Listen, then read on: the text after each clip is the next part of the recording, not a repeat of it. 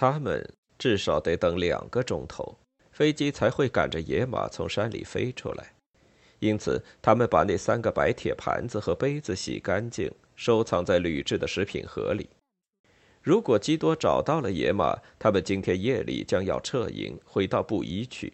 所以，他们捆起铺盖卷儿，将它们整整齐齐的一个挨一个放在地上。他们干得像水手那样干净利落。那六个巨大的卡车轮胎，每一个里面都盘了带火套的绳子，在卡车的车台上分成两堆摆着。盖伊·朗格兰对这些轮胎看了一眼，用手摸摸它们，站了一会儿，寻思他们是不是忘了什么东西。他跳上卡车，看看捆在驾驶室后面的汽油桶上的螺丝帽拧紧了没有。螺丝帽已经拧紧了。于是他跳到地上，进入驾驶室，发动了引擎。佩尔斯已经坐在驾驶室里，帽子拉得低低的，遮住从挡风玻璃射进来的黄澄澄的阳光。盖伊正在关门，一只精瘦而显得焦虑的边境颗粒狗急匆匆地跑来，他招呼他进驾驶室。他跳上来，他让他舒舒服服地待在离合器与驾驶室左臂之间的空处。妈的，差点把贝尔给忘了，他说着。于是他们动身了。卡车是盖伊的，他知道在凸凹不平的地面行驶，车的前身是会给碰得七弯八扭的。他想要保护车的前身，因此他慢慢的开出去。他们听得见后面油桶里的汽油在晃荡晃荡的泼响。天气渐渐热起来，他们一声不响的行驶着。眼睛盯住前面的两道印记，他们就沿着这两道印记穿过白骨累累的山林树丛。三十英里前面耸立着很多熔岩山，那是这一片沙漠的北部边界，而这片沙漠又是海拔七千英尺的一个盆地的底。除了每隔几个月有少数牧人来这儿搜寻迷失的牲口，这地方从来没有人到过。布依离这儿六十英里。那儿的人们也不知道这个地方。现在在这儿的只有他们两个人和一辆卡车，还有那只狗。而他们在行进中，彼此感觉到有一个目标可以安慰自己，但也感觉到他们的孤独。佩尔斯无精打采地坐在那儿，眨着眼睛，仿佛他又要睡去。盖伊抽着香烟，任他的身体随着卡车的颠簸左右晃动。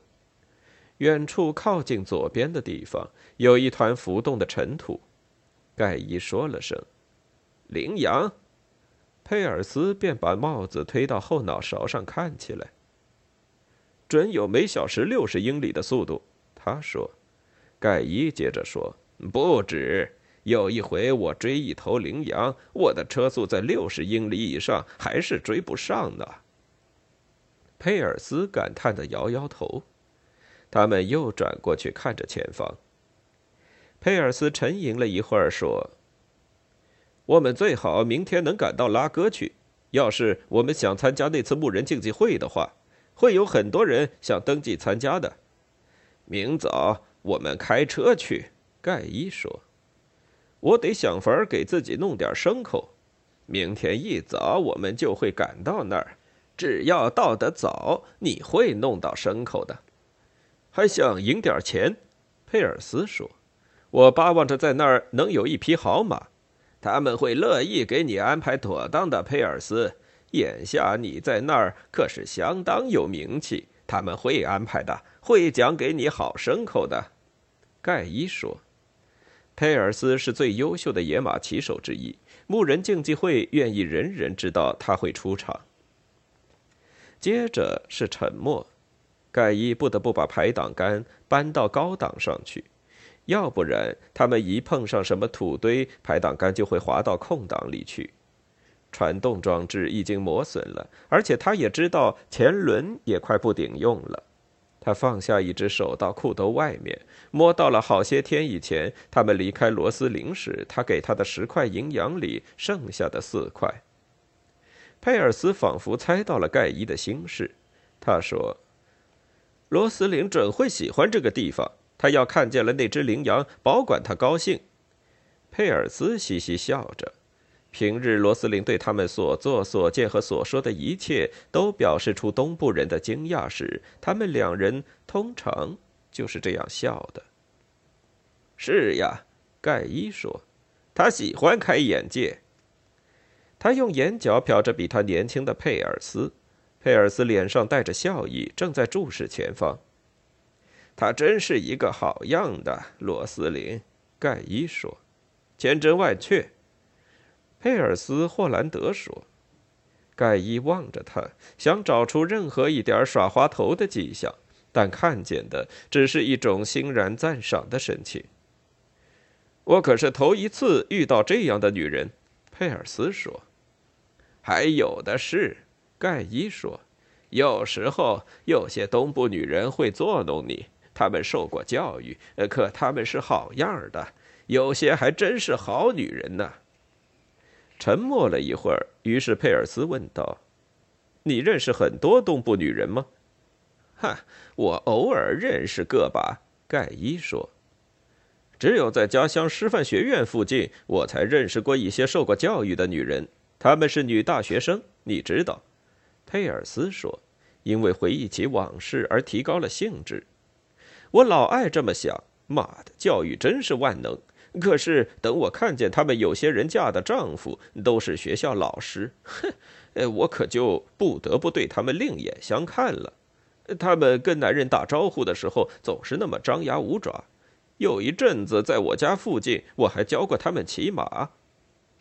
一个女人受不受教育并没多大关系，女人嘛，到底是女人。盖伊说，他妻子的形象出现在他脑海里。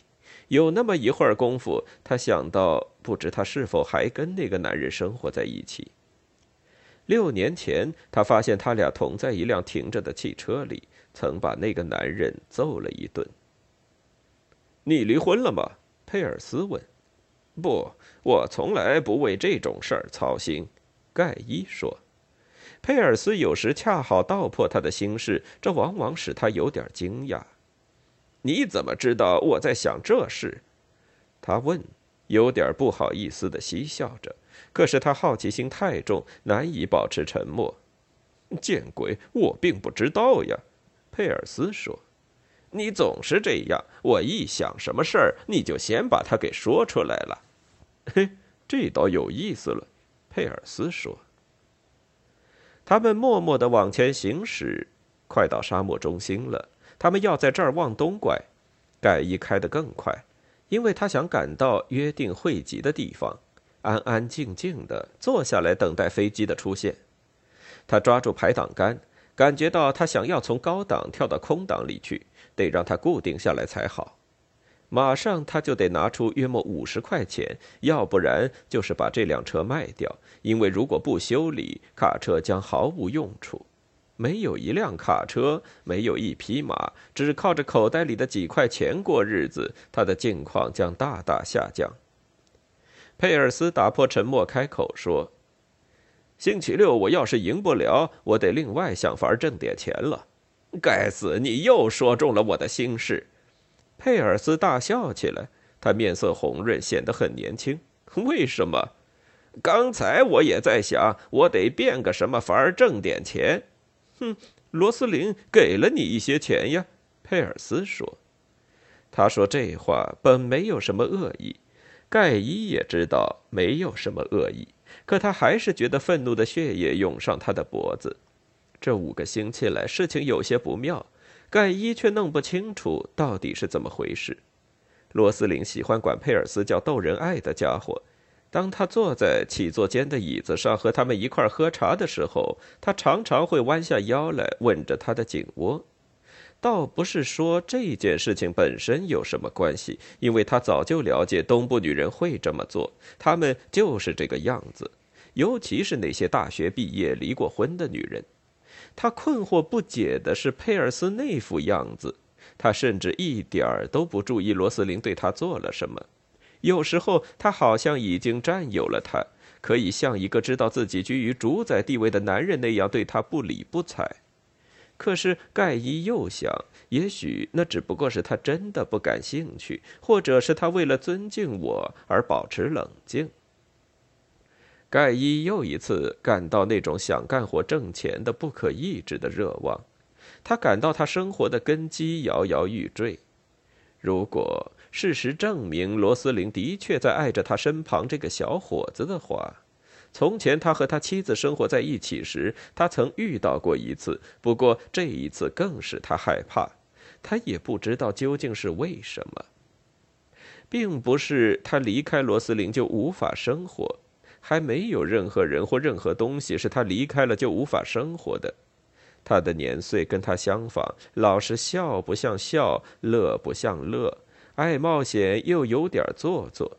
而且，即使当他在酒吧间里或在牧人竞技会上跟他一起哈哈大笑，和他一块尽情陶醉的时候，他也清清楚楚的知道这一切。他只生活过一次，那是他有自己的房子、妻子和孩子的时候。他知道这之间的差别，可是他从来不保存任何东西，而他对任何东西的保存或者丢失也从来不曾特别费过心思。他的一生，正如现实坐在他身旁的佩尔斯·霍兰德一样，不是正在奔波途中，就是在准备着上路。只有当他发现他妻子和一个陌生人在一起的时候，他才明白。他原来一直心甘情愿地给系在一根拴马桩上。他已经多年不曾见到他和他的孩子们，也难得想到他们当中的任何一个。他对他们的想念一点儿也不超过他十四岁那一年，有一天骑上自己的小马从牧场进城去以后，他父亲对他的想念。那次进城，他不停地往前走。一直走到了蒙大拿，在那儿逗留了三年。在那一带，他生活的像他父亲一样。无论他走到哪儿，都是那同一个无边无际的牧区。这把他跟他的父亲、他的妻子和他的孩子们紧密地联系在一起。在某个时间、某个城市，他们大家可能会突然出现，或者在某一个牧人竞技会上。他可能偶尔回头一望，越过自己的肩膀，就看见他的女儿，或是他的一个儿子，或者他们也可能压根儿不会出现。只要他们活在这些牧区里，他既不能说离开了什么人，也不能说没有离开什么人，因为这儿的一切总是那么渺茫，再好的势力也望不到边，而他通常是一个人孤零零的干活。或者是和一两个人一起干，但也不过是在遥远的群山之间。他稳稳当当的驾驶着卡车越过大高原，佩尔斯·霍兰德坐在他身边，而他觉得他马上就会害怕起来。此刻他并不害怕，可是某种新的东西正在他内心里露头。他非常想自己干活挣钱，心里总是翻来覆去的盘算着如何使用他干活挣来的钱，而不用罗斯林给他的钱。想来想去，想的他都感到厌倦了。他现在已经看得见，在远远的地方，在他们想要到达的粘土平地上，热浪正在上升，像一堵微光闪烁的墙。他们越走越近，热浪后面的景象呈现在他们眼前。他们又一次看见那粘土平地是多么辽阔。那是一个史前期的湖床，长三十英里，宽十七英里，横躺在两道山脉之间。那是一片平坦的灰褐色的荒地，上面没有草，没有灌木，也没有石头。在那上面开车可以每小时开上一百英里，不用扶住方向盘也绝不会碰到什么东西。他们默不作声地行驶着，车轮碾过鼠尾草丛较少的、更加硬实的地面时，卡车就不再蹦跳了。面前的热浪重重，他们驾着车穿过热浪，仿佛穿过水帘飞瀑的幻境。车轮平滑地滚动着。他们已经到了粘土湖床，在湖床上走了几百码之后，盖伊刹住车，关掉引擎。在阳光照耀下的一片死寂里，空气凝滞不动。他打开车门时，听见了铰链叽嘎的一声，这是他从来不曾注意到的。他们在附近兜了一个圈子，可以听见衬衫在背上摩擦、衣袖跟裤子碰撞时的沙沙声。他们站立在像钢骨、水泥一样坚硬的粘土地上，掉过头去望着他们来时走过的路，回顾着他们曾在山脚宿夜的那些大山，在山脊上仔细搜寻着基多的飞机。时间还太早，基多不会出现。于是他们忙着把汽油桶从卡车上搬下来，放在几码以外的地上。因为到了追赶野马的时候，卡车车台上的东西都应该搬光。然后他们爬上卡车，坐在车胎里面，脖子靠着车胎边缘的花纹，两脚悬空吊着。佩尔斯说：“我真希望山里有五匹野马。”基多说过，他看见了五匹。他说他不敢断定有一匹是不是小马驹儿。佩尔斯说。盖伊按捺着没有吭声，他觉得他快要和佩尔斯争辩起来了。他用眼梢瞟着佩尔斯，看见他那平白的淡红的脸颊和结实细瘦的脖子。现在佩尔斯好像有点难弄。你想你会在这儿待多久呀，佩尔斯？他问道。他们两人都注视着远方的山脊，想看到飞机的踪影。不知道。佩尔斯说：“越过卡车的横边，吐了一口唾沫。不过我对这事儿有点腻味了。哎，这比拿工资强。”佩尔斯说的是：“干什么事儿都比拿工资强。”盖伊眯缝起眼睛：“你是一个真正不合时宜的人，小伙子。”哼，这对我倒是挺合适的。”佩尔斯说。他们常常谈到这个问题，而且谈得津津有味。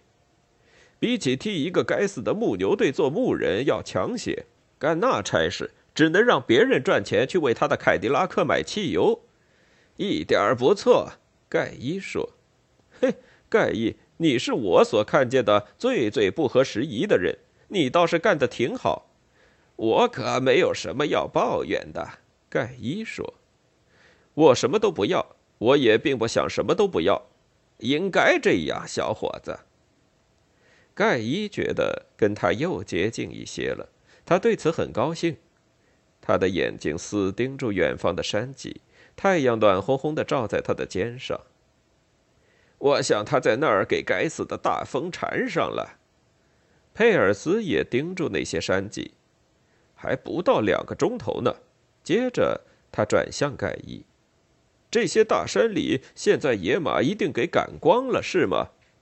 差不多，盖伊说，只剩下一两小群了，在这一带没多少油水了。那把这些赶光以后，你准备怎么办？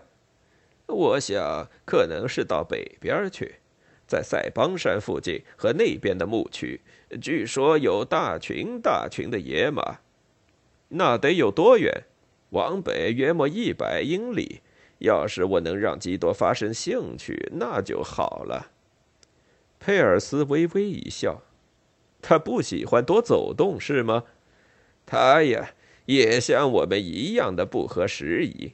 盖伊说：“他什么都不要。”接着他又补充道：“他们想要他当一条航线的驾驶员，来回飞蒙大拿，薪水也很高。”他不愿意干啊！是啊，基多不愿意。盖伊嬉笑着说：“他告诉他们，他可能不喜欢某些游客。”两个人都哈哈大笑。佩尔斯还摇头晃脑的对基多表示钦佩。接着他说：“他们本来想要我接管家乡的一所骑术学校，我琢磨过这事儿，两百元一个月，供给善素。”工作也轻松，自己几乎用不着骑，只需要站在一边，让顾客感到满意，扶那些姑娘们上马下马就行了。他沉默下来，其余的盖伊全都知道。佩尔斯也是那么一回事，这使他和佩尔斯更加亲近，这也是他一上来就喜欢佩尔斯的原因。佩尔斯也不喜欢拿工资。